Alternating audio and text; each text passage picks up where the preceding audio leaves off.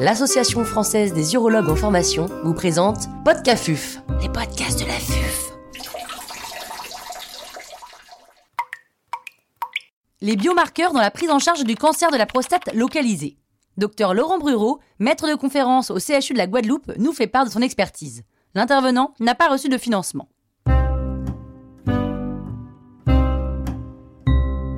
Qu'est-ce qu'un biomarqueur?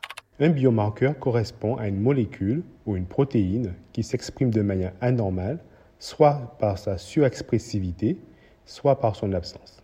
En oncologie, les biomarqueurs sont utilisés le plus souvent dans une démarche diagnostique, pronostique et dans le suivi après traitement.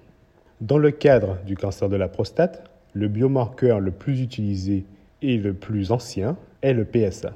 Le PSA est caractéristique de l'épithélium prostatique et non du cancer de la prostate, ce qui veut dire que le PSA peut augmenter, peut être influencé s'il y a une inflammation, une, infection de la prostate, une hypertrophie d'augmentation de la taille de la prostate, mais aussi un cancer de la prostate. Le risque de cancer de la prostate augmente avec la valeur du PSA total.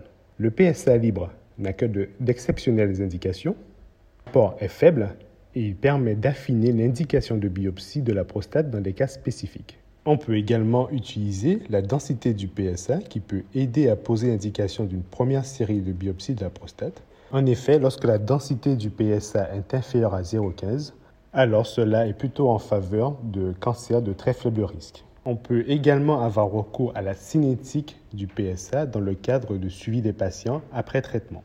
Quels sont les différents types de biomarqueurs? Ils peuvent être sanguins, tels que le PSA, le 4 score. Ils peuvent être urinaires, tels que le PCA3 ou le Select MDX. Ils peuvent être également tissulaires, tels que Oncotype ou Prolaris. Quel est l'objectif des biomarqueurs? L'objectif des biomarqueurs est de permettre la sélection des patients qui ont besoin d'une biopsie dans le but de diagnostiquer un cancer de la prostate significatif. Ils permettent également d'estimer le pronostic après traitement, notamment après prostatectomie totale. Et enfin, ils peuvent être utiles dans la sélection des patients relevant de la surveillance active. Quelle est la place des biomarqueurs par rapport à l'imagerie, notamment l'IRM Un grand nombre d'études évaluant les biomarqueurs ont été réalisées dans un parcours diagnostique n'incluant pas l'IRM et ne permettant pas de les positionner dans la stratégie actuelle diagnostique. Au total, seul le PSA et ses variables cliniques telles que la densité du PSA ont été intégrés dans des nomogrammes et semblent permettre de prédire une IRM négative, mais le faible niveau de preuve de ces études ne permet pas actuellement de se passer de l'IRM.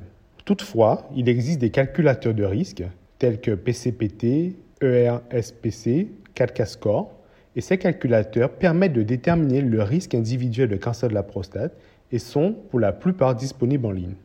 Ces calculateurs de risque incluent des marqueurs cliniques et biologiques standards ainsi que certains de nouveaux biomarqueurs. Ils pourraient être utiles à la décision de réalisation des biopsies en les combinant notamment aux résultats de l'imagerie. Toutefois, aucun calculateur ou nomogramme n'a fait la preuve de sa supériorité. Il existe de nombreux biomarqueurs, mais peu sont utilisés en pratique clinique quotidienne, notamment à cause du coût. Le PSA reste donc celui qui est le plus utilisé au diagnostic et dans le suivi après traitement, et ce, quel que soit le traitement et le stade de la maladie.